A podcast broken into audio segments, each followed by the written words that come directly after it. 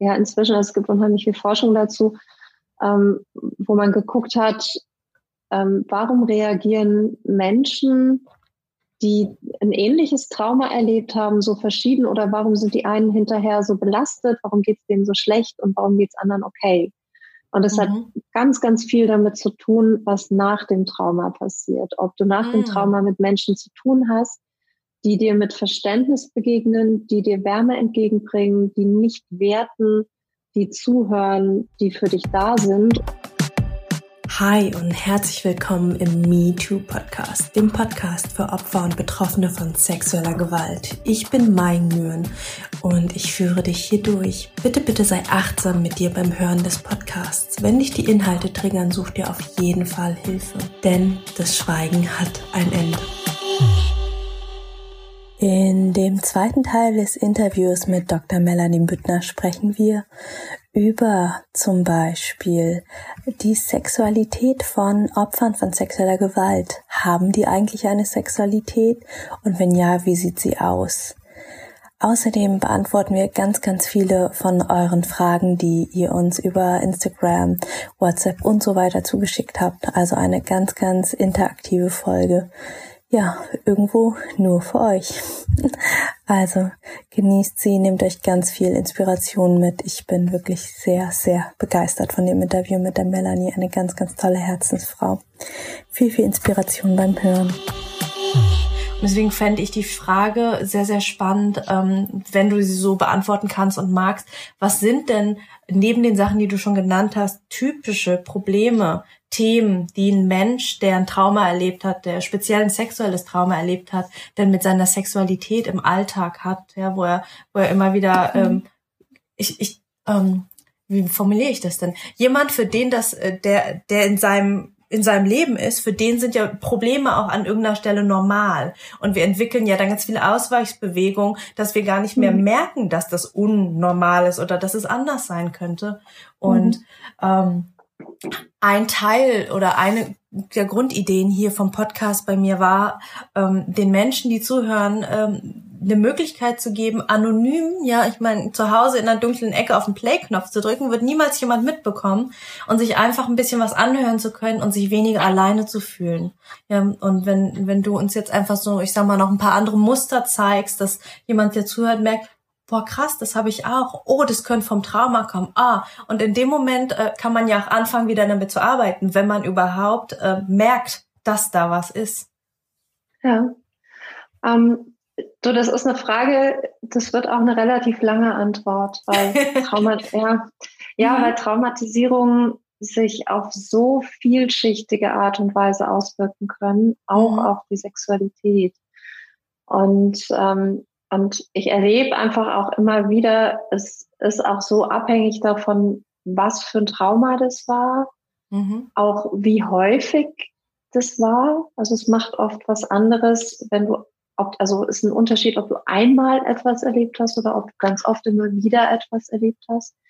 Ich merke, dass Menschen, die immer wieder Übergriffe erlebt haben, gerade auch wenn sie da noch sehr klein waren, wenn es ihre ersten Erfahrungen mit Sexualität waren, dass die häufig viel mehr Beschwerden erleben als mhm. jemand, der einmal etwas hatte. Auch wenn es schwierig ist, es so zu werten, irgendwie, was ist schwerwiegender oder nicht. Das ist, ähm, finde ich, finde ich schwierig, das, das so zu kategorisieren. Aber, aber da habe ich schon beobachtet, da gibt es so einen Zusammenhang.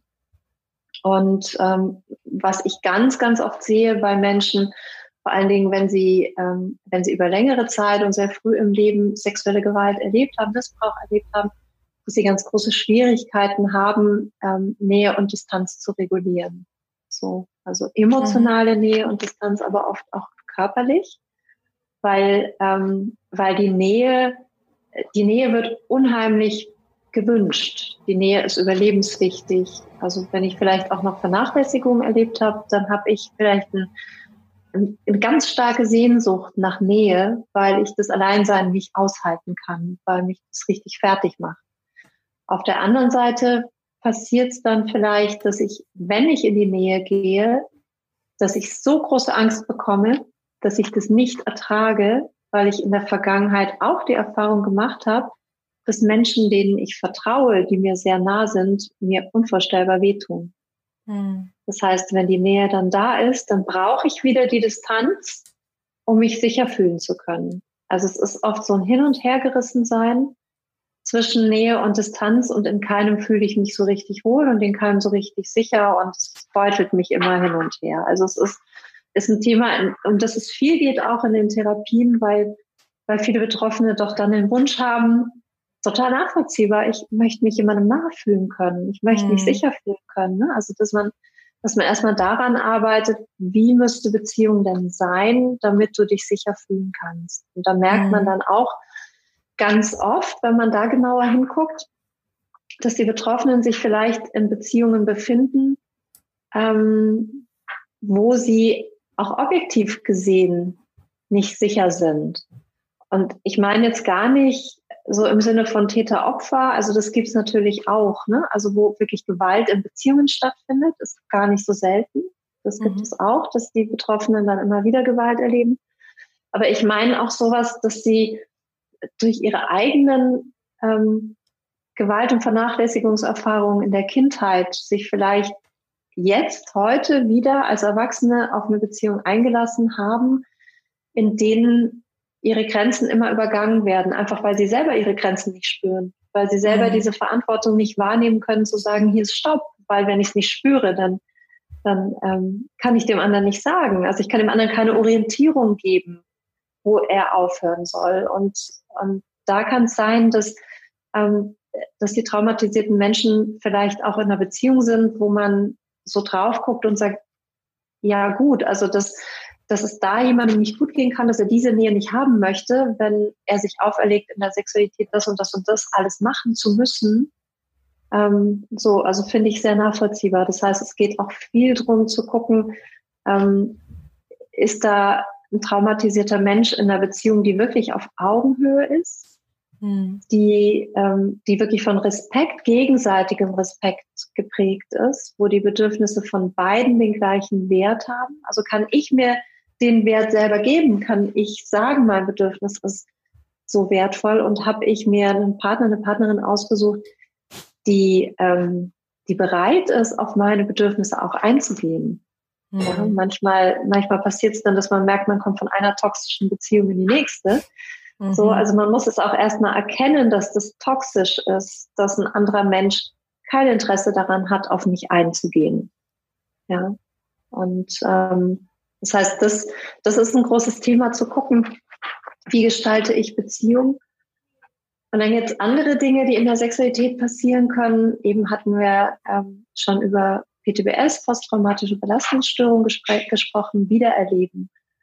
Viele Betroffene erzählen mir, ähm, wenn ich Sex habe, da kommt ein ganz starker Ekel hoch.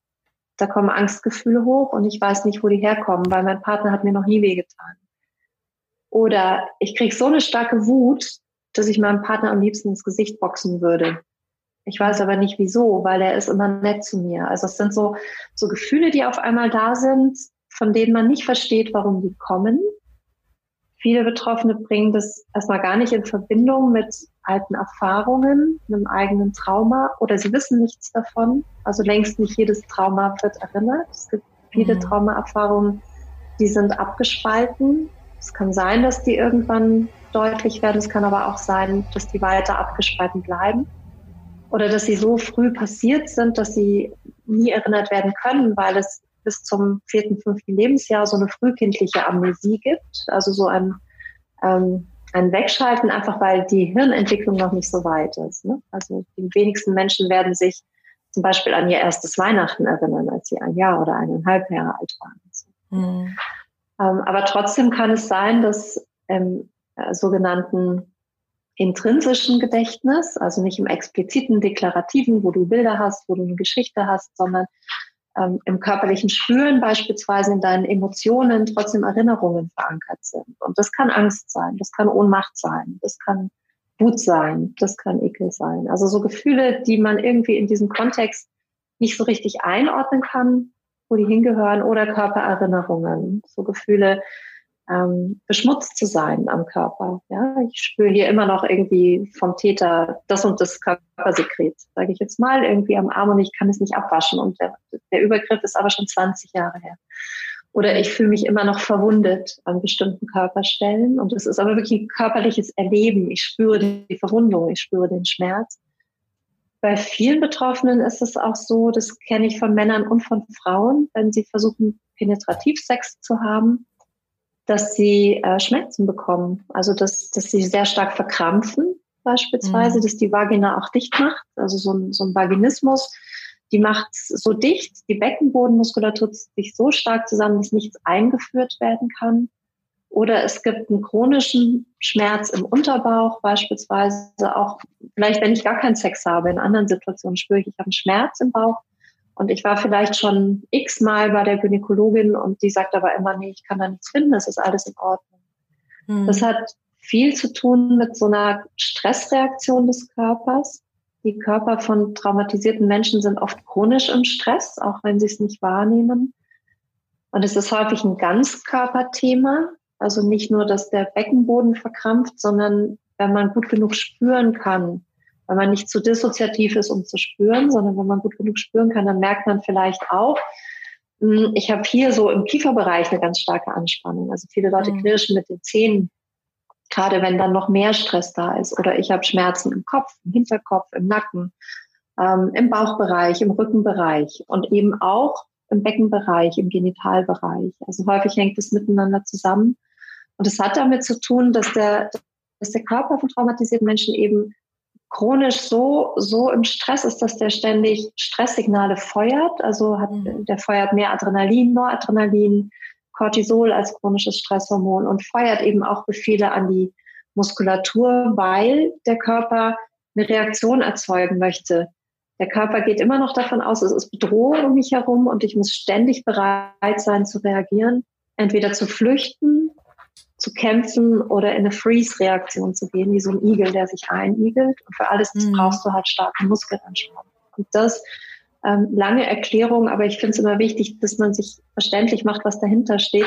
Das kann dazu führen, dass ich beim Sex, der dann vielleicht wieder Stress für mich bedeutet, aus unterschiedlichen Gründen, vielleicht auch, weil da alte Traumaerinnerungen getriggert werden, dass, ähm, dass im Beckenbodenbereich die Verspannung so stark wird, dass es weh tut. Und das, ähm, wie gesagt, kenne ich von, von Frauen mit dem Vaginismus, aber auch ähm, im Bereich des Anus häufig. Es gibt viele Frauen, aber auch Männer, die berichten, sie haben heftige Krämpfe im Bereich des Anus oder im Dammbereich oder irgendwo anders im Beckenbereich. Ja? Also bei der Sexualität oder beim Gedanken auch an Sexualität. Und dann gibt es ganz viele Betroffene, die sagen, sie können sich selbst einfach überhaupt nicht spüren so wie ich es eben schon kurz erklärt hatte. Und wenn du deinen Körper nicht spüren kannst, dann kannst du dich auch sexuell nicht richtig spüren. Mhm. Ähm, das ist das andere. Und ähm, erstaunlicherweise, es gibt unheimlich viele Frauen, die sagen, ich habe auch keine Lust auf Sex, weil es mich alles unheimlich anstrengt. Und, ähm, und viele sagen auch, und das ist tatsächlich in Studien auch untersucht, viele sagen, ähm, ich kann auch keine Orgasmen bekommen, ich kann keine Erregung empfinden, aber was ich noch sehr viel häufiger sehe, ist, dass die Betroffenen ihre Erregung haben und auch Orgasmen haben können, dass aber Lust und Orgasmen ganz heftige Gefühle auslösen. Also gegen, mhm. gegen sich selbst oder so, so eine Abwertung, ich bin doch pervers, ich bin nicht okay. Das hat oft damit zu tun, dass Kinder, aber auch Erwachsene in dem Moment, wo sie sexuell traumatisiert werden, trotzdem mit Erregung reagieren. Das ist bei ganz vielen so. Also es ist, ähm, ist oft nicht so, dass, dass es so schrecklich ist, dass der Körper nicht mehr reagiert, sondern der Körper macht seinen Job. Mhm. Der reagiert auf bestimmte Reize, ähm, auch wenn sie ungewollt sind. Es gibt sowas wie eine ungewollte sexuelle Erregung. Das ist inzwischen auch wissenschaftlich ganz gut untersucht, vor allen Dingen bei Frauen. Bei Frauen ist es viel mehr als bei Männern. Das heißt, dein Körper kann, auch wenn du es gar nicht willst, mit Erregung reagieren. Das ähm, kann bei Männern zum Beispiel auch der Fall sein, dass sie, wenn sie vergewaltigt werden, obwohl sie es total abturnt und schlimm und schrecklich finden, trotzdem eine Erektion bekommen und trotzdem einen Orgasmus bekommen. Und Frauen können das eben auch, die können einen Orgasmus bekommen. Und wenn ich dann aber vielleicht als Kind oder als, als Jugendlicher oder wann immer ich das erlebe, wenn ich das für mich so werte, weil ich mich so erschrecke und so verstört bin, dass ich das so bewerte und sage, naja, das ist ein Zeichen dafür, dass ich pervers bin. Hm. Ich habe den Missbrauch ja gewollt. Vielleicht bin ich sogar auch immer wieder hingegangen zum Täter, also habe ich es ganz sicher gewollt. So. Wenn ich dann später wieder Lust und Erregung erlebe, dann wird genau das wieder ausgelöst. Ja, ich bin ja irgendwie, bin eine ganz perverse Person. Ich bin ganz schrecklich und ganz furchtbar. Das heißt, mhm. Diese Menschen haben dann vielleicht ihre Erregung und den Orgasmus, aber sie haben nichts davon. Und sie sind eher entlastet, wenn sie das nicht spüren müssen. Mhm. Das ist auch ein großes Problem. Ein anderes Problem, das viele mir berichten, ist, dass sie sexuelle Fantasien haben, die sich um Gewalt und Missbrauch drehen.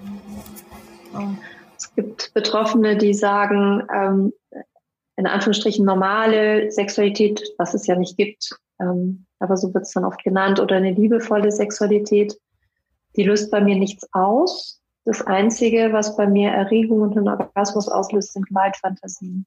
Hm. Und dann kommt auch wieder der Rückschluss, ich bin doch pervers. Hm. Manche Betroffene gehen auch in die BDSM-Szene deshalb, weil sie denken, naja, es ist halt ein Teil von mir, dann lebe ich halt sadomasochistische äh, Unterwerfungs-, also dominanz-submissive Spiele, solche Sachen.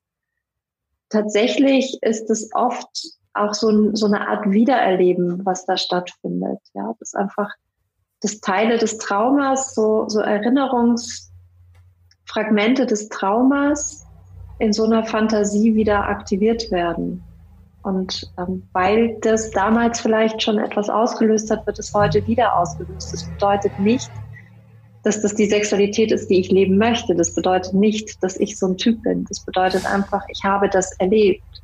Und es gibt viele Betroffene, die, die erzählen auch, das kommt, ob ich das will oder nicht. Ich will diese Fantasien nicht. Die, ähm, die stressen mich total. Ich weiß nicht, wie ich sie wegbringen soll. Also du hörst, es ist wirklich was sehr vielschichtiges und das ist der Grund, weshalb viele Betroffene ähm, auch am liebsten Sexualität aus dem Weg gehen, weil sie diese, also ich würde alles das zusammen als PTBS, also als, als posttraumatische Belastungsbeschwerden ähm, sehen, weil sie das nicht aushalten können, haben sie so wenig Sex wie möglich oder trinken vorher Alkohol, um sich zu beruhigen, nehmen Beruhigungsmittel ein, eine Tabor beispielsweise, damit sie mehr Abstand haben oder ähm, kontrollieren den Sex total. Also es gibt gar nicht wenige Paare, die irgendwann für sich ähm, auf die kreative Idee kommen und sagen, okay, einmal in der Woche haben wir Sex. Mein Partner wünscht sich halt Sex. Für mich ist es total schwierig, aber einmal in der Woche kriege ich hin. Wow. Dann nehme ich vorher eine Tabor und dann kann ich mich innerlich rüsten und kann mich bereit machen und dann ähm, kriege ich es irgendwie über die Bühne. Also auch das ist ein Lösungsversuch bei manchen Betroffenen. Krass. Ja. Also das ist so das in der PTBS. Und dann gibt es aber auch viele, viele Menschen, die kennen das und die kennen auch was anderes. Oder es gibt Menschen, die kennen keine PTBS-Beschwerden, die kennen nur das andere, nämlich dass es sie sehr stark in die Sexualität zieht, dass sie ähm, über Sexualität Beziehung herstellen. Ähm, eigentlich aus, aus dem Bedürfnis heraus, ich wünsche mir ja eine Beziehung und da liegt dann die Erfahrung im Hinterkopf, nur wenn ich Sex gebe, kann ich Beziehung ermöglichen. Und da kann es dann leicht passieren, auch dass, dass die Betroffenen merken, so ähm, sie, sie haben immer wieder auch wechselnde Partner, weil irgendwie die Beziehungen dann nicht weitergehen und haben ganz, ganz viel Sex. Ähm, Promiskuität ist so ein, so ein Begriff, der da oft gebraucht wird. Also den finde ich so ein bisschen komisch, weil der eher so was Abwertendes hat. Ne? Aber aber so dieses eigentlich über Sex Beziehung herstellen, Sex einsetzen wie eine Währung. Also ich muss das geben, um Nähe zu bekommen. Oder andere ähm, machen es vielleicht deshalb, weil sie einen sehr starken Selbsthass haben und denken, sie haben es nicht verdient, anders behandelt zu werden. Auch das gibt es so eine Impulsivität. Oder auch, dass es in so eine, in so eine Art Sexsucht gehen kann. Dass sie, mhm. dass die Betroffenen merken, ähm, wenn ich keinen Sex bekomme, bin ich total verzweifelt und ähm, kann emotional irgendwie gar nicht überleben. Auch das gibt es. Cool. Finde ich, finde ich voll spannend, dass du, ich sag mal, noch das andere Extrem aufgemacht hast, weil ich glaube, hm, dass in der Gesellschaft der Stereotyp vom Opfer, vom Missbrauch, von der Vergewaltigung eben sehr in dieser, ich sag mal, ersten Ecke, nein, äh, ich, ich kann und möchte keinen Sex haben, ich habe Schmerzen, ich habe einen Vaginismus, dass dort quasi der Stereotyp verortet ist, aber dass es mhm. eben auch, also dass es auch hier wieder ein Kontinuum ist, ne, dass es wirklich auch ins komplett andere Extrem gehen kann oder irgendwo auch einfach irgendwo in der Mitte, dass einfach alles voll in Ordnung ist. Genau. Und es kann aber auch so sein, also wir haben es jetzt so ein bisschen unter dem Aspekt angeguckt, ähm, dass es etwas ist, was stresst, was Leidenschaft. Mhm. Es gibt Betroffene, die gehen ganz bewusst in die Sexualität rein und haben immer wieder Sex, auch mit wechselnden Menschen. Oder ähm, gehen bewusst sogar in so, eine, in so einen Job rein als Sexarbeiterin. Oder gehen bewusst ins BDSM rein, weil sie sagen, ich hole mir meine Sexualität zurück. Und ich lerne jetzt Grenzen zu setzen und ich lasse mich davon, ähm, ich lasse mich davon nicht zerstören, ja, sondern ja. ich konfrontiere mich damit und es ist nicht immer schön. Aber ähm, ich, ich werde eines lernen, nämlich, dass sich das nie mehr wiederholt und dass ich mich nie mehr so ohnmächtig fühle. Also es kann auch sein, dass es darum geht, Kontrolle wiederzukriegen oder auch das eigene Spüren wiederzukriegen, indem ich in die Sexualität reingehe. Ne? Also man muss es nicht immer als etwas sehen, was, was irgendwie ein totaler Nachteil ist, mhm. sondern es kann auch eine Empowerment-Erfahrung sein. Wenn ich ja. gelernt habe, auf mich aufzupassen, dass mir da nicht ähm, der nächste Übergriff passiert oder dass ich wieder irgendwie so mies behandelt werde. Mhm. Ja. Das finde ich voll schön, dass du das da nochmal angebracht hast mit dem Empowerment, weil äh, auch hier wieder ist eine sehr, sehr persönliche Geschichte. Ähm, bei mir war es zum Beispiel mit dem BDSM so. Ja, also ich habe habe mhm. ganz lange ähm, quasi beim normalen, in Anführungsstrichen, den gibt's ja nicht, ne, beim normalen Sex irgendwie nicht besonders viel gespürt und habe dann irgendwie gemerkt und habe dann auch lange gedacht, das gehört einfach zu mir, dass ich gewaltvolleren Sex haben mag, dass ich dominiert werden mag und bin dann tatsächlich äh, sehr in die Szene reingegangen für mehrere Jahre und ähm, zu der Zeit habe ich mich total stark und kraftvoll gefühlt, ja, weil ich entscheiden konnte, weil ich sagen konnte, ich will den Sex haben, weil ich sagen konnte, also weil man ja auch, ich sag mal, wenn man ein gesundes BDSM-Leben führt, ja vorher die Grenzen absteckt. Also das Absolut. heißt, bei, ich sag mal, der klassischen Sexualität geht man ins Bett und schaut dann mal und hoffentlich kann man irgendwann Nein sagen. Und beim BDSM geht's ja vorher schon darum, darüber zu sprechen. Das heißt, da habe ich dann schon gelernt zu sagen, was möchte ich, wo möchte ich hin und was möchte ich nicht. Und sich dann da Gedanken darüber zu machen, was man eigentlich nicht möchte, ist so, so unüblich in der Gesellschaft. Und das war für mich ganz, ganz stärkend. Ähm, und ich habe es tatsächlich ganz lang als ähm, Ich-Synton, als zu mir gehörend erlebt, ähm, dass ich, ich bin halt so, ich, ich, ich mag halt BDSM. Und spannenderweise ähm, hat sich das bei mir ähm, aus, also ausgeheilt, klingt komisch, aber ich, ich hatte auf einmal kein Bedürfnis mehr nach BDSM, ähm, und zwar nach der Gerichtsverhandlung. Also mhm. es ist vo vollkommen abgefahren. Ich habe quasi ähm, direkt nach der Gerichtsverhandlung hatte ich das Gefühl, bei mir war auf einmal war alles anders. Ich war auf einmal äh, irgendwie ich, ich habe es einem Freund erzählt und meinte, so, du, ich fühle mich wie ein weißes Blatt. Ich weiß nicht, wer ich bin, ich weiß nicht, wo ich bin, ich weiß nicht, wie wo oben, unten, rechts, links ist, weil mein mein ganzes Ich sich halt, ähm, ich sag mal, mal mindestens die dreieinhalb Jahre davor, also bis, bis es quasi zur Gerichtsverhandlung und so kam, sich komplett aus, auf diesen Moment ausgerichtet hat und ich mir quasi ne, da auch im BDSM-Bereich mir meine Sexualität und meine Stärke geholt habe. Und äh, plötzlich hing mich im Nirgendwo und ich wusste nichts mehr. Und dann hatte ich irgendwie das erste Mal auch sexuellen Kontakt wieder und ich habe auf einmal gespürt, boah, mich, mich stößt dieser Penis total ab. Das war, das war so ganz, ganz komisch für mich. Das hatte ich noch nie. Und wo ich dann irgendwie dachte, hm, vielleicht hätte das die normale, Re also die normale in Anführungsstrichen Reaktion sein sollen. Aber stattdessen bin ich halt quasi ins Gegenpendel gegangen in der in meiner Jugend und habe gesagt so, nö, von von dem Mann lasse ich mir meine Sexualität nicht nehmen und bin aber, ich sag mal, ein bisschen übers Ziel hinausgeschossen, bin halt in diese äh, Übersexualität, in diese Promiskuität gegangen und ähm, ja, plötzlich hing mein Pendel in der Mitte, in der Luft und wusste nicht mehr wohin. Und äh, das hat mich tatsächlich auch einige Monate gekostet, gebraucht, bis ich äh, ja dann, ich sag mal, in einen Status gekommen bin, in dem ich mich wohlfühle, in dem ich merke, okay, ich habe BDSM-Erfahrung gemacht und ganz selten habe ich darauf noch Lust, aber das ist so ein ne, das ist dann was so aus, aus mir heraus und ähm, ich kann jetzt aber auch in Anführungsstrichen normalen Sex genießen und ich kann normales Streicheln und Kuscheln genießen, was halt vorher so, wo ich dann vorher da lag und dachte so, hä, warum mögen Menschen das? Hier passiert gar nichts. Mhm. Wie ist die Gerichtsverhandlung ausgegangen? Er wurde verurteilt und er hat auch alles gestanden. Mhm. Das ist doch eine machtvolle Erfahrung, oder? Total. Er hat sich, ja. ähm, bevor die Verhandlung losging, hat, haben wir uns auf dem Flur getroffen und äh, er hat einen Kniefall gemacht und sich mhm. um Verzeihung gebeten. Ja.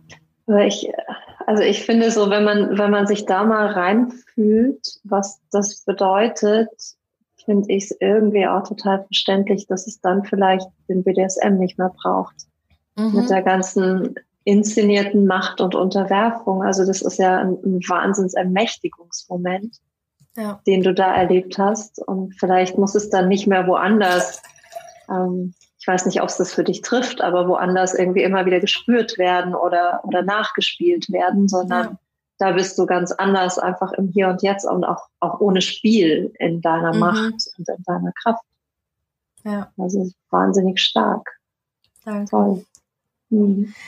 Und gleichzeitig ist es so, ich, ich kann das heute so im Rückblick sehen. Ne? Also wenn mir jemand früher gesagt hätte, ich, ich war ja wirklich vollkommen ich so ein Ton in diesem, so bin ich, das, das gehört zu mir. Und wenn du mir jetzt erzählst, dass das eine Krankheit ist oder dass, dass ich das nur als Ausweichreaktion mache, ich wäre ganz, ganz arg wütend geworden früher. Das ist so. Ja, nachvollziehbar, klar. Also es ist ja auch zu dem Zeitpunkt ein Teil deiner Person gewesen. Also ich mhm. würde ja auch nicht so weit gehen. Ich finde es ganz, ich, ich finde es ganz wichtig, dass du es so nochmal erzählst, ne? weil alles das, was ich eben so geschildert habe, das kann man natürlich auch so unter diesem Label Diagnose und krank und irgendwie, das bist doch nicht du und das ist deine Krankheit sehen. Ja, man kann es mhm. aber auch als Bewältigungserfahrung sehen und man kann es, und das ist Sexualität. Sexualität ist ein Teil von uns. Es gibt den Begriff der sexuellen Identität, also was für ein sexueller Mensch bin ich. Und so wie wir uns über unser Leben entwickeln, so verändert sich unsere Sexualität. Und zu dem, zu dem Zeitpunkt war, war das deine Sexualität und es war Teil deiner Identität. Und das ist völlig richtig so. Mhm. Also ich glaube, das ist, das ist schwierig. Da muss man auch ganz vorsichtig sein, wenn man mit traumatisierten Menschen arbeitet, ja, dass, dass man sie mit ihrer Sexualität, so wie sie sie jetzt leben, einfach ernst nimmt und das anerkennt als das, wie die Menschen heute sind und nicht irgendwie äh, so pathologisierend daherkommt und sich irgendwie oben hinstellt und sagt, hey, das ist das Normal. Also ich erkläre dir jetzt mal, was normale, gesunde Sexualität ist und das, was du lebst, ist total ungesund. Hm. Also gefährliche Stelle. Deshalb verstehe ich gut, dass dich das wütend gemacht hat. Ja, weil da erhebt sich ja auch wieder jemand über dich, indem er ähm, irgendwie seine Definition davon als richtiger empfindet. Ja. Hm. Danke.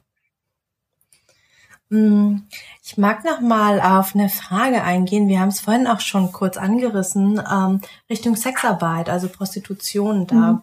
mag ich auch einfach die Frage auch noch mal im Wortlaut vorlesen, die reinkam. Nach der sexualisierten Gewalt, die ich erlebt habe, konnte ich dennoch nach ein paar Wochen wieder Sex haben und weiterhin als Sexarbeiterin arbeiten. Irgendwie war da immer so ein Gefühl von, das ist nicht richtig, nachdem du sowas erlebt hast. Oder auch, ja, dann kann es ja nicht so schlimm gewesen sein in mir. Das wurde mir sogar von einer Person aus meinem Umfeld auch so mitgeteilt. Ich frage mich tatsächlich, wie es möglich ist, dass ich so schnell wieder Sex haben konnte. Klar, es hat mich gerade am Anfang sehr viel Kraft gekostet und ich musste nun auch zum ersten Mal die Erfahrung mit einem Flashback machen, während ich Sex hatte. Aber dennoch funktioniert es meistens ganz gut, ohne dass es mich stark triggert. Also, wie ist das möglich? Also steckt ja auch so eine Annahme dahinter, wie du es eben schon gesagt hattest, was häufig irgendwie erwartet wird, wie Menschen auf sexuelle Gewalt reagieren, nämlich irgendwie mit, mit so einem ganz starken Bedürfnis, bloß nichts mit Sex zu tun haben zu müssen. So. Und das ist, oder eben mit, mit Schmerzen und allem und, und man wird angetriggert und alle diese Dinge. Ähm, das gibt es und manche Menschen reagieren so und andere reagieren ganz anders. Also es gibt nicht eine normale Reaktion auf Trauma, sondern es gibt tausende Reaktionen auf Trauma. Und ähm, ich habe mich jetzt natürlich nicht mit der Person unterhalten, die die Frage gestellt hat. Deshalb weiß ich nicht genau, welche Nuancen da alle so reingespielt haben. Aber so auf den ersten Blick ähm, wirkt es auf mich auch wie eine Bewältigungserfahrung oder so in, in so einem anderen Bild gesagt, was man, was man ja häufig sagt, wenn du vom Pferd gefallen bist, sofort wieder aufsteigen und weitermachen, damit sich diese Angst gar nicht so sehr aufbauen kann. Also so kann man es natürlich auch angehen, dass man, dass man sich nicht einschüchtern lässt, sondern dass man sich damit konfrontiert und die Erfahrung wieder aufsucht und einfach weitermacht wie vorher. Das ist auch eine Bewältigungsform und es ist, ähm, ist nicht immer die schlechteste. Es gibt Menschen, für die wäre das nicht richtig. Die wären in dem Moment total belastet und denen würde es ganz schlecht gehen. Es gibt sicher auch Menschen, die machen einfach weiter, weil sie so dissoziativ sind und nichts spüren, ja, ihre Grenzen auch dann nicht spüren. Aber es gibt auch Menschen, die machen es in vollem Bewusstsein, dass sie sagen, ähm, okay, das war ätzend, das ist furchtbar, es geht mir nicht gut damit.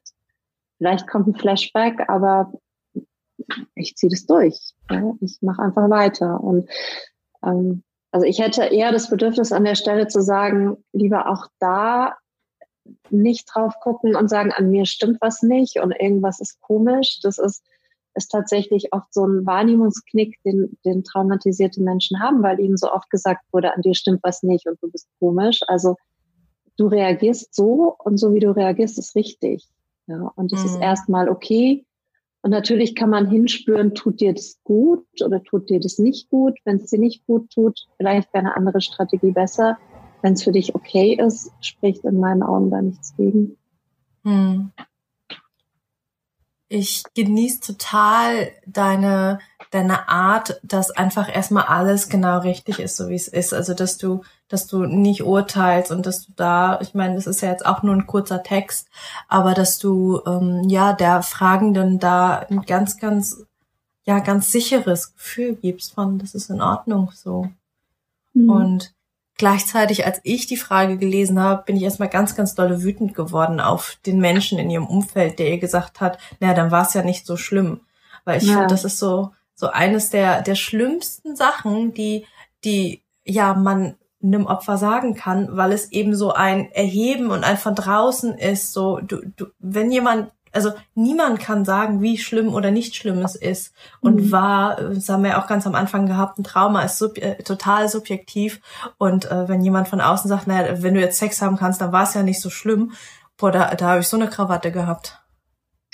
Ja, also kann ich gut nachempfinden. Das ist ja auch die nächste Traumatisierung, die da passiert. Und wir mhm. wissen ja inzwischen, es gibt unheimlich viel Forschung dazu, ähm, wo man geguckt hat, ähm, warum reagieren Menschen, die ein ähnliches Trauma erlebt haben, so verschieden oder warum sind die einen hinterher so belastet, warum geht es denen so schlecht und warum geht es anderen okay?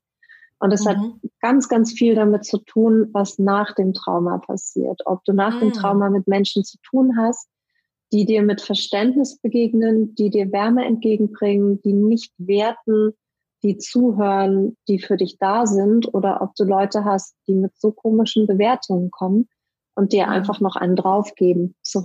Mhm. Und das sind, das sind häufig, also da, da, da trennt sich das eine vom anderen, wenn, wenn du in so einem Umfeld immer wieder so schräg gespiegelt wirst und eben nicht mhm. bekommst, was du brauchst, nämlich, dass die Menschen versichern, ähm, du bist hier sicher und du bist gut und du bist okay und das Unrecht liegt beim anderen und äh, du machst nichts falsch. So. Also mhm. wenn, wenn das nicht erfolgt, dann ist einfach die Verarbeitung total schwierig und dann kommt es viel eher dazu, dass Flashbacks kommen oder andere psychische Erkrankungen entstehen, Depressionen oder andere Traumafolgestörungen. Ja, also von daher lieber wütend sein auf diese Person als auf sich selbst. Mhm. Ja. Wow, das wusste ich tatsächlich noch nicht mit dem, wie wie, wie das Umfeld oder wie, wie danach mit einem umgegangen wird. Das finde ich wow. Ja, mhm. und auch da ein Appell an, ich, an alle, die zuhören, die nicht betroffen sind. Ja, also ich habe ja auch einige Zuhörer, Zuhörerinnen, die irgendwie Freundin, Partnerschaft, ähm, irgendwie einfach drumherum sind oder einfach interessiert am Thema. Also das ist, äh, ja, die Studie ist definitiv ein riesengroßer Appell für, wenn ihr sowas erzählt bekommt, seid da, seid im Mitgefühl. Und ähm, was eure Wertung ist, was ihr denkt, ist da an der Stelle vollkommen egal. Mhm. Hm. Kommen wir zur es letzten denn, Frage. Ist, es ah. sei denn, es ist, vielleicht darf ich das noch sagen, eine einfühlsame ja, Wertung. Ja? Mhm. Also Einfühlsamkeit ist immer willkommen. So im Sinne von ähm, irgendwie nachvollziehen, wie belastend das ist, nachvollziehen, dass das weh tut, miteinander hingucken, was brauchst du jetzt von mir? Also so eine Frage kann man stellen, ja. Danke, dass du es mir erzählt hast. Danke, dass du mir deinen Schmerz geschildert hast. Was brauchst du von mir? Was kann ich tun für dich? Hm. Also sowas ist, finde ich, eine schöne Reaktion, weil auch das ist total verschieden. Es gibt traumatisierte Menschen, die sagen, alleine, dass du zugehört hast, ist mir schon so viel wert. Alleine, dass du nicht gewertet hast, ist mir so viel wert. Andere sagen vielleicht, kannst du bitte einfach meine Hand festhalten. Andere sagen, kannst du mich kurz mal eine halbe Stunde alleine lassen? So, also auch, auch das ist sehr individuell. Aber ich finde immer, das absolute Gegengift zu Trauma ist Einfühlsamkeit und Respekt. Mhm. Und wenn man wenn man solche Erfahrungen sammelt als traumatisierter Mensch hinterher, dann passiert tatsächlich auch Heilung mhm. auf so einer auf so einer Beziehungsebene. Ne? Also das, was die Betroffene da erlebt hat mit dem Spruch, das ist eine neue Verletzung auf der mhm. Beziehungsebene. Mhm. Und Heilung auf der Beziehungsebene ist, wenn wenn ähm, dir das begegnet. Und ich kann eigentlich allen nur empfehlen, ähm, checkt eure Beziehungen danach. Sind die sind die eher so, dass die dass die wehtun, dass die verunsichern, dass die durcheinander bringen, ja, dass die verletzen oder sind die so, dass man das Gefühl hat, oder dass das Gefühl, dass du das gestärkt. Und ähm, da ist ein Mensch, dem es wirklich wichtig ist, wie es dir geht. Mhm. Weil dann kannst du da, kannst du selber auch deine Heilung in die Hand nehmen und gib dich mit solchen Menschen und es wird dir besser gehen mit der Zeit. Ja. Korrigierende Beziehungserfahrung, sagt da in der Therapie mhm. zu. Mhm. Super schön. Mhm. Das habe ich mir auch gerade aufgeschrieben. Gegengift zu Trauma ist Einfühlsamkeit und Respekt. I love it. Das muss, das muss irgendwo hin. Das, das wird bestimmte, äh, also das wird äh, auf jeden Fall ein Zitat aus unserem Podcast. schön. Mhm. Das ist schön. Okay, kommen wir zu unserer letzten Frage. Die ist ein bisschen länger, aber auch wieder sehr, sehr persönlich und deswegen mag ich sie vorlesen. Kann der Körper auf Traumata auch reagieren? Also Körper auf Trauma. Ähm, mein Beispiel, ich habe sexuelle Gewalt schon in jungen Jahren erlebt und auch danach sehr wenig Consent-Sex gehabt, was mir jetzt erst klar wird und mich echt in eine Krise stürzt. Und dann noch die Tatsache, dass ich ein Unternehmen führen muss, mich parallel irgendwie vor einem weiteren Burnout schützen will. Naja, ist viel. Ich bin übergewichtig, aber lustigerweise trotzdem sehr gesund laut meinen Blutwerten. Mir wurde aber schon in jüngster Kindheit eingetrichtert, dass ich dick nichts wert bin und dicke Frauen niemand haben oder sehen will. Und seit meinem ersten Burnout nehme ich zu, ohne was an der Ernährung geändert zu haben. Sport mache ich soweit es meine Psyche zulässt, auch regelmäßig. Kann es sein, dass mein Körper mich vor weiteren sexuellen Übergriffen schützen will, weil in meiner Psyche das Dicksein so stark als unattraktiv gespeichert ist? Und dann sagt sie noch, dass sie mir dankt für meine Seite aus ganzem Herzen und dass äh, es ihr gerade sehr hilft. Ähm, und dann noch, ich liege nämlich gerade hier im Bett und weiß nicht mehr weiter. Danke für den Halt. Schöne Rückmeldung. Mhm. Ja, es ist eine lange Frage. Es ist eine lange Antwort. Mhm. Auch hier. Ähm, also, ich würde gerne eins vorweg schicken, auch hier. Ich kann natürlich, ähm, also da will ich mich auch gar nicht erheben, dass ich sage, ja, bei dir ist das so. Aber ich kann so ein bisschen allgemeiner erzählen. Also ich glaube, was immer wichtig ist, wenn der Körper auf eine Weise mitreagiert, ist, dass man ähm, einen Arzt hat, dem man wirklich vertraut, mit dem man das auch besprechen kann, weil es kann auch körperliche Gründe geben, die da mit reinspielen. Ähm, Deshalb finde ich es immer wichtig, dass das ausgeschlossen wird. Aber um auf die, also ausgeschlossen, dass man zumindest mal hinguckt und irgendwie nochmal Stoffwechselfaktoren oder sowas anguckt und Ernährung, diese Sachen so. Aber um jetzt auf die eigene Frage, ähm, auf die eigentliche Frage zu sprechen zu kommen, ähm, ja, es kann sein, dass traumatische Erfahrungen den Körper sehr stark beeinflussen. Und es gibt inzwischen wirklich eine ganz, ganz fundierte Studienlage, die das gezeigt hat, dass ähm, jetzt kommt so ein komischer Fachbegriff, ich erkläre gleich, was das heißt. Also das ähm, sogenannte Adverse Childhood Experiences, also sehr unangenehme Kindheitserfahrungen, dass die den, den Körper massiv durcheinander bringen können. Ähm, also was sind das für Kindheitserfahrungen? Das sind Gewalterfahrungen aller Art, die ich selbst als Kind mache, wenn ich betroffen bin von ähm, emotionaler, körperlicher, sexueller Gewalt, wenn ich miterlebe, dass meine Eltern gewalttätig sind, wenn ich in einer Familie groß werde, wo eine Mutter, ein Vater oder ein anderer naher Angehöriger psychisch erkrankt ist beispielsweise, wo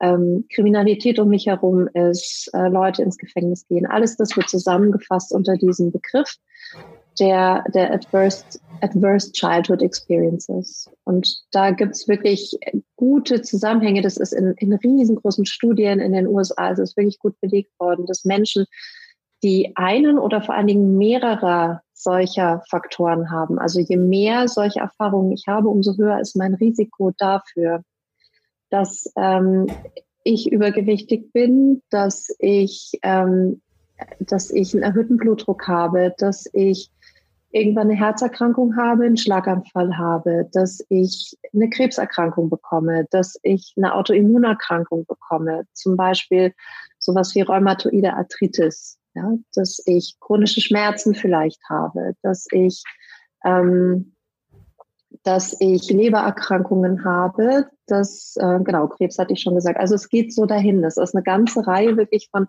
von körperlich nachweisbaren Erkrankungen, die da sehr viel häufiger sind. Und die Studien sind so weit gegangen, dass sie geguckt haben, mh, woran liegt es? Liegt es vielleicht daran, dass die traumatisierten Menschen mehr essen oder dass sie äh, mehr Alkohol trinken und deshalb die Leber kaputt geht? Oder liegt es daran, dass ähm, Asthma habe ich noch vergessen. Asthma ist auch häufiger. Also rauchen oh. die so viel, dass die mehr Asthma haben? Und man hat in diesen Studien raus, also das macht man dann, das sind so, sogenannte Co-Variablen, also mögliche andere Einflussfaktoren, die da eine Rolle spielen können, das hat man rausgerechnet. Und am Ende ist übrig geblieben, auch wenn man das rausrechnet, hat ein Trauma einen Effekt. Und zwar je mehr solche Erfahrungen du hast, umso höher ist dein Risiko, schwer zu erkranken. Und eine Studie hat es tatsächlich auch sehr drastisch überschrieben, weil klar wurde in der Studie, es führt auch zu früherem Tod unter Umständen. Ja, also wenn du okay. so, eine, so eine hohe Krankheitslast hast, dann kann es sein, dass du früher daran stirbst. Also das ist, ist sozusagen, das ist von der Seite her drauf geguckt, deshalb würde ich das nicht ausschließen. Wie erklärt man sich das, dass das dazu kommt? Auch wieder über das Stresssystem, was ich eben schon so kurz an, angerissen hatte. So, wenn man ähm, wenn man auf das Muskelsystem guckt, so wirkt sich Stress auch auf andere Dinge im Körper aus. Also wenn mein Stresssystem ständig in Alarmbereitschaft ist, dann habe ich mehr Adrenalin, mehr Noradrenalin im Blut. Das führt dazu, dass mein Blutdruck steigt, dass mein Herz schneller geht, dass meine Atmung eine andere ist. Das heißt, der Sympathikus ist super aktiv, der Parasympathikus, der soll eigentlich so ein bisschen ausgleichen, der ist aber auch durcheinander. Das heißt, mein Körper wird die ganze Zeit geflutet mit Stresshormonen, auch Cortisol. Und alle diese Stresshormone können sich einfach, wenn die chronisch immer da sind, können sich ganz schön stark auf die Gesundheit niederschlagen. Also das ist ja. im Moment die Vermutung, womit es zu tun haben kann. Ähm, dann ähm, zu der anderen Frage, schützt mich mein Übergewicht vielleicht vor Missbrauch? So hätte ich es verstanden. Mhm. Oder? Sag nochmal. Ja. Genau, oder? Das war die andere Frage. Ähm, ist auch eine Frage, die, die in Therapien immer mal wieder hochkommt. Und ähm, also ich kann es jetzt aus Studien nicht beantworten, aber was ich sagen kann, dass ich, dass ich sehr viel oder dass ich ganz oft gesehen habe, dass ähm, Menschen, die in der Kindheit Missbrauch erlebt haben, die immer wieder sexuelle Gewalt erlebt haben, dass, ähm, dass sie häufig übergewichtig sind, längst nicht alle, aber ähm, schon so, dass ich oft den Eindruck habe, ja, das ist auch manchmal eine Schutzreaktion. Also das, das werden mir dann oft so Geschichten erzählt. Ja, okay, ähm, es, es gab dann diesen Täter in der Kindheit und als, als ich etwas zugenommen habe, hat er von mir abgelassen. Also habe ich immer mehr gegessen, damit er von mir mhm. ablässt. So. Also manchmal gab es das auch als bewusste Erfahrung. Manchmal ist es nicht so bewusst ich würde nicht so weit gehen, dass es automatisch bei jedem so ist, aber man kann das für sich mal prüfen, ob das irgendwie mit reinspielt. ob das vielleicht doch irgendwie mein Verhalten beeinflusst, dieses Schutzbedürfnis an der Stelle, dass, dass ich merke, ja, ich, ähm, ich baue mir da so eine Art Schutzwall auf. Ne? Also bei manchen Betroffenen ist es auch wirklich so, wenn sie dann versuchen abzunehmen, dann steigt im Körper und, und im Erleben der Stress und die Anspannung, weil in dem Moment sie sich weniger geschützt fühlen und viel mehr wieder sozusagen exponiert, viel verletzlicher. Und manche Betroffene lassen deshalb dann auch das, das Gewicht abnehmen und die Diäten sein, weil sie diese, diese Spannungszustände, diesen Stress, diese Angst, die da hochkommt, nicht ertragen. Also mhm. auch das sehe ich hin oder wieder. Ähm, genau. Also ich weiß nicht, ob es jetzt so ein bisschen eine Orientierung gibt, aber ähm, vielleicht mal zum Selbstüberprüfen, ob das eine Rolle spielen könnte. Mhm.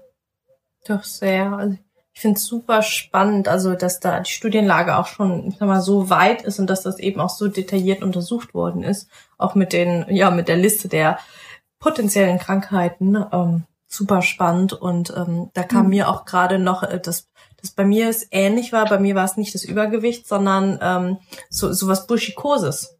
Weil wer, wer will denn ein buschikoses ja. Mädchen? Ne? Also ich bin ja, quasi genau. seit seit Teenagerzeit habe ich quasi immer kurze Haare gehabt. Also sie sind quasi immer kürzer geworden, bis ich tatsächlich, mhm. ähm, also wirklich, also Seiten irgendwie auf ein paar Millimeter runterrasiert, dass man die Kopfhaut sehen konnte und oben so, ne, so hochgegelt. Und ähm, auch mein ganzer Kleidungsstil ganz, ganz unauffällig. Also ganz mhm. viel schwarz und also ganz, ganz schlichte Sachen. Ähm, ich habe mir daraus irgendwann tatsächlich sogar so eine Art Spaß gemacht und habe mir quasi nur noch äh, relativ einfache Klamotten gekauft, wovon ich dann, keine Ahnung, so fünf oder zehn Stück gleich kaufen konnte und die dann quasi mhm. immer tragen konnte und ich sah nicht besonders, also weder bunt noch besonders mädchenhaft noch damenhaft ähm, und hab, hab halt auch da wieder, ne, auch da wieder diese Ich-Sintonie, ja, so bin ich eben. Ich bin halt der buschikose Kumpeltyp und ich bin halt nicht so Mädchen und rosa und auch lange Haare sind so anstrengend und da muss man auf so viel achten und ähm, das habe mhm. ich ähm, auch da wieder, ich habe tatsächlich ähm, mir, ich glaube, ich war nach der Gerichtsverhandlung nur noch ein, zwei Mal beim Friseur, um die so kurz zu machen. Und äh, danach sind die gewachsen. Und danach hatte ich auf mhm. einmal ein totales positive Gefühl zu Weiblichkeit und zu Haaren. Und ja, jetzt sieht man gerade nicht so viel, weil ich einen Zopf habe, aber die sind gerade schon schulterlang. Und ähm, ich habe Kleidchen und äh, es ist für mich gerade ganz, ganz neu, da ähm, reinzukommen und zu spüren, ja, ähm, ich ich bin auch eine Frau. Ich, Weiblichkeit zur Weiblichkeit, ähm, ganz ohne Stereotyp, aber da gehört irgendwo auch das sich schick machen und so ein bisschen ne, so Mädchen-Mädchen sein, was ich so mir ganz, ganz lang verwehrt habe. Ähm, mhm. Ja, war für mich, habe ich mittlerweile für mich sehr klar, war eine Schutzstrategie. Mhm. Ja, kenne ich auch tatsächlich von vielen, vielen anderen Betroffenen. Ähm, manchmal ist es auch dieses, ähm, ich lasse mich ganz viel tätowieren ich mache mir die Haare blau oder grün oder ich mhm. lasse mich überall piercen. Mit dem Piercen und Tätowieren hat oft noch was damit zu tun, da spüre ich mich wenigstens. Oder, ne? Also so der Schmerz und baggy, ähm, baggy Clothes, oder? So, so weite mhm. Klamotten, mhm. bloß nichts eng anliegendes. Mhm. Ja. Eine andere Schutzstrategie, die ich auch oft sehe, die dann auch in die Sexualität hineinspielen kann, ist, ähm, dass, dass viele Betroffene, wenn ähm, also Frauen, wenn ähm, es einen männlichen Täter gab, dass sie sagen, ich könnte mich in einer Beziehung mit einem Mann nie sicher fühlen. Ich wünsche mir aber eine Beziehung. Mhm. Und es ist mir auch nicht so wichtig, ob jetzt Mann oder Frau, dann gehe ich mit einer Frau zusammen, so. Und ähm, also mit einer Frau als Partnerin kann ich mich sicher fühlen.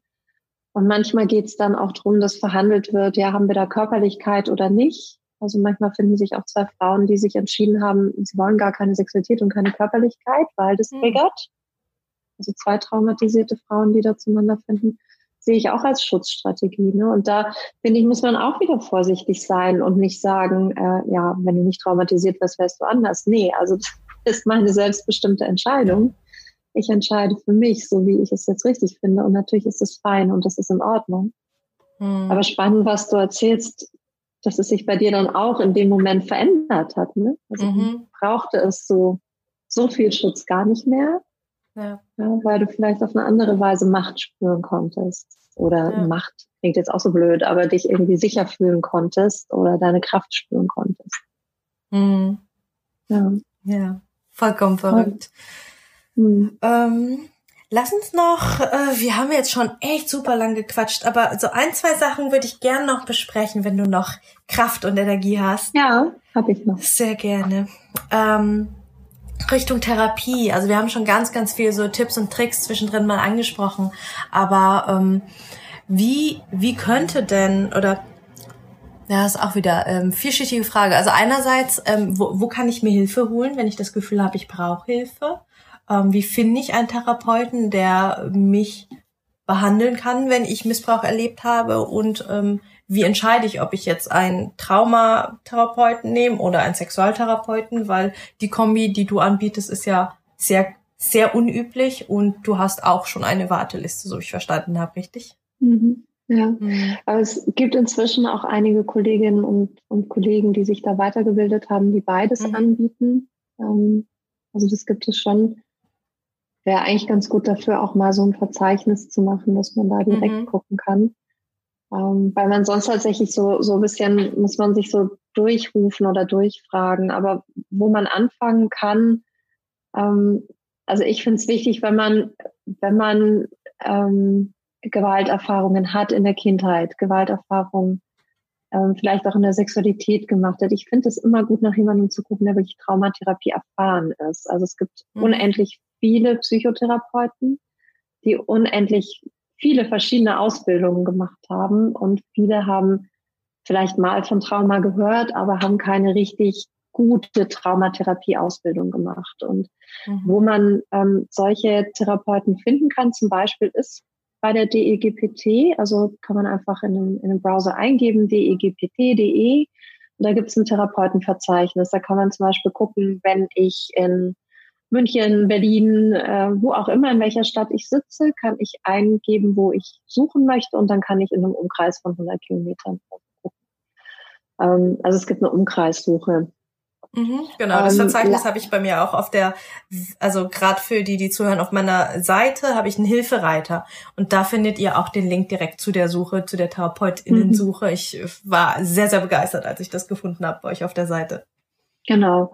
Und es ist super, dass es das gibt. Andererseits hat es auch seine Grenzen, weil Klar. es zwar immer mehr Traumatherapeutinnen, Traumatherapeuten gibt, aber noch lange nicht genügend. Das hm. heißt, es kann auch sein, dass man sieht, in meiner Nähe gibt es niemanden oder dass man merkt, boah, die haben ja alle eine Wartezeit, das ist ja der Wahnsinn. Ähm, ich würde in jedem Fall ermutigen, wenn es in der Nähe jemanden gibt und die Person bietet an einen Wartelistenplatz, würde ich in jedem Fall nehmen und mal ausprobieren und gucken.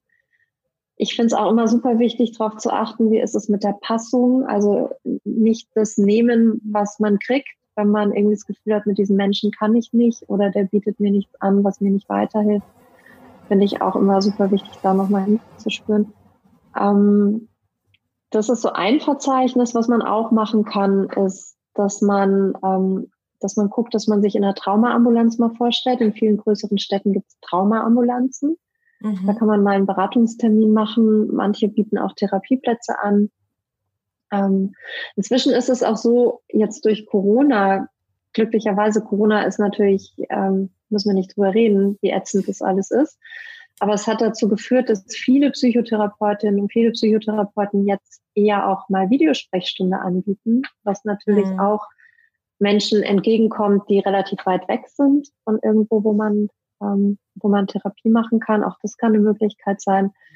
Und es gibt auch noch andere Verzeichnisse außer diesem DGPT-Verzeichnis. Ich komme jetzt gerade nicht drauf, aber es gibt noch eine andere Fachgesellschaft, die so traumaorientiert ist. Kann ich dir vielleicht noch nachreichen, dass du die auf die, genau, tun wir auch in, auf die Linkliste Liste mhm. setzt. Genau. Ja.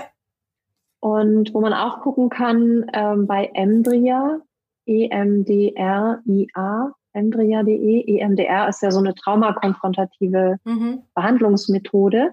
Also bei Emdria gibt es ein Verzeichnis von Therapeutinnen und Therapeuten, die diese EMDR-Ausbildung gemacht haben. Da muss man dann nochmal gut prüfen. Das kann sein, dass es Therapeuten sind, die ähm, vielleicht nur so Unfalltrauma oder so einmalige Traumatisierungen gut behandeln können, aber keine mhm. Langanhaltenden Traumatisierungen und so komplexe Traumafolgen. Also gerade für Dissoziation beispielsweise ist total wichtig, dass man jemanden hat als, als Therapeuten, der weiß, wie man Dissoziation behandelt.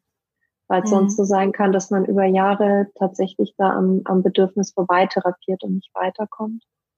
Also immer fragen, am besten sich einen Überblick verschaffen, was liegt denn bei mir alles vor. Vielleicht auch im Diagnostikgespräch mal in so einer Traumaambulanz, dass man eine Orientierung hat, so welche Diagnosen sind erfüllt, damit man die richtigen Therapeuten für sich raussuchen kann. Mhm. Also das, das wären so Anlaufstellen, ähm, wo man, denke ich, meistens sicherstellen kann, dass, dass genügend Erfahrung da ist. Und wenn man gar niemand anderen findet, ähm, es gibt genügend Therapeuten, die von sich sagen, ja, ich habe noch keine Traumatherapie-Ausbildung, aber ich habe viel Erfahrung damit und ich bin bereit, mich in bestimmte Problemstellungen auch einzuarbeiten und mich da weiterzuentwickeln. Das kann vielleicht auch eine Alternative sein. Hm. Vorsichtig wäre ich tatsächlich mit so klassischer Psychoanalyse, also so wie man, wie man die vor vielen Jahren gelernt hat, mit leg dich auf die Couch, weil alleine dieses auf die Couch liegen triggert viele Betroffene schon oder wenn der Therapeut hinter ihnen sitzt und sie ihn nicht sehen können. Und auch dieses in der klassischen Psychoanalyse, dass die Therapeuten häufig so ganz zurückhaltend sind und nicht viel sagen. Das kann auch, wenn, wenn du frühes Bindungstrauma hast und kein spürbares Gegenüber hat, das kann dich das triggern. Also es gibt Psychoanalytikerinnen, ähm, die sich weitergebildet haben, die, die ihre Arbeitsweise verändert haben, mehr in Richtung ähm, was brauchen traumatisierte Menschen in der Therapie, da kann das funktionieren, aber sonst wäre ich tatsächlich vorsichtig und würde gut prüfen, tut mir das gut hier in der Therapie oder nicht? Und wenn es mir nicht gut tut, nicht sagen, ich muss da durch und jetzt liegt es wieder an mir und ich bin komisch, dass ich das nicht nutzen kann für mich, sondern nee, es ist dann halt einfach nicht die passende Therapie. Hm. Also das, das vielleicht als Antwort zu dem Thema, was man ambulant machen kann. Und dann gibt es natürlich eine ganze Reihe sehr, sehr guter Kliniken, inzwischen auch ähm, in Deutschland oder im deutschsprachigen Raum, die, ähm, die auch sowas möglich machen, dass man mal drei Monate vielleicht intensiver arbeitet oder auch wiederholt mal Aufenthalte macht, um mit bestimmten Themen voranzukommen, um sich wieder zu stabilisieren.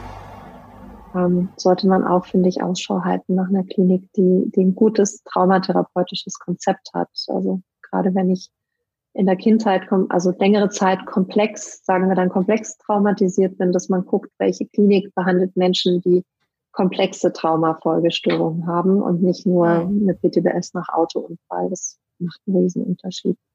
Das sind okay. ganz andere Therapiekonzepte. Da muss man einfach anders rangehen. Und die Kliniken, die findet man einfach über Googlen. Also ich schaue dann nach einer Traumaklinik oder was, was wäre da ein guter Suchbegriff? Ähm, ich, würde, ich würde gucken nach einer psychosomatischen Klinik. Manchmal sind es mhm. auch psychiatrische Kliniken, die aber ähm, so, ein, so einen Traumaschwerpunkt haben. Das sind verschiedene Begriffe, Psychotraumatologie oder Traumafolgestörungen oder einfach Trauma.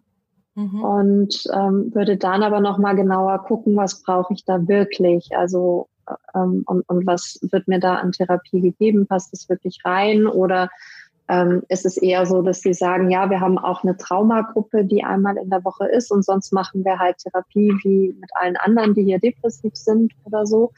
Also mhm. da würde ich, wäre ich eher vorsichtig. Das kann sein, also manchmal bringt es trotzdem was, aber es kann auch sein, dass man drei Monate seines Lebens investiert und man ist nicht so wahnsinnig vorangekommen. Aber mhm. ich kann auch ein paar Kliniken nennen, von denen ich weiß, dass die sehr, sehr gut sind. Die haben teilweise sehr lange Wartezeiten. Deshalb ist, mhm, ähm, ist es wichtig, sich früh genug zu melden. Also so im bayerischen Raum, die Klinik St. Irmengard zum Beispiel, ist sehr, sehr gut am Chiemsee. Ähm, am rechts der Isar haben wir eine Tagesklinik in der Psychosomatik. Dann, ähm, was gibt's in Bayern noch? Es gibt so viele. Ähm, es gibt ähm, in München gibt es noch eine andere Klinik in Harlaching. Ähm, es gibt eine in Bad Tölz, eine Schlemmerklinik beispielsweise. Das sind alles gute spezialisierte Kliniken in, in ähm, Süddeutschland.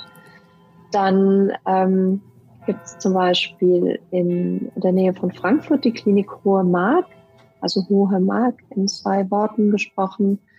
In Dresden gibt es zwei sehr gute Kliniken, die auch überregional aufnehmen. Das ist einmal am Uniklinikum Karl Gustav Karus gibt es eine Traumastation und es gibt eine Klinik Waldschlösschen. Das ist eher für jemanden, der ähm, über einen Rententräger abrechnen kann. In Hamburg oder in der Nähe von Hamburg ähm, gibt es, ähm, also in Hamburg am Universitätsklinikum gibt es an der Psychiatrie eine Traumastation.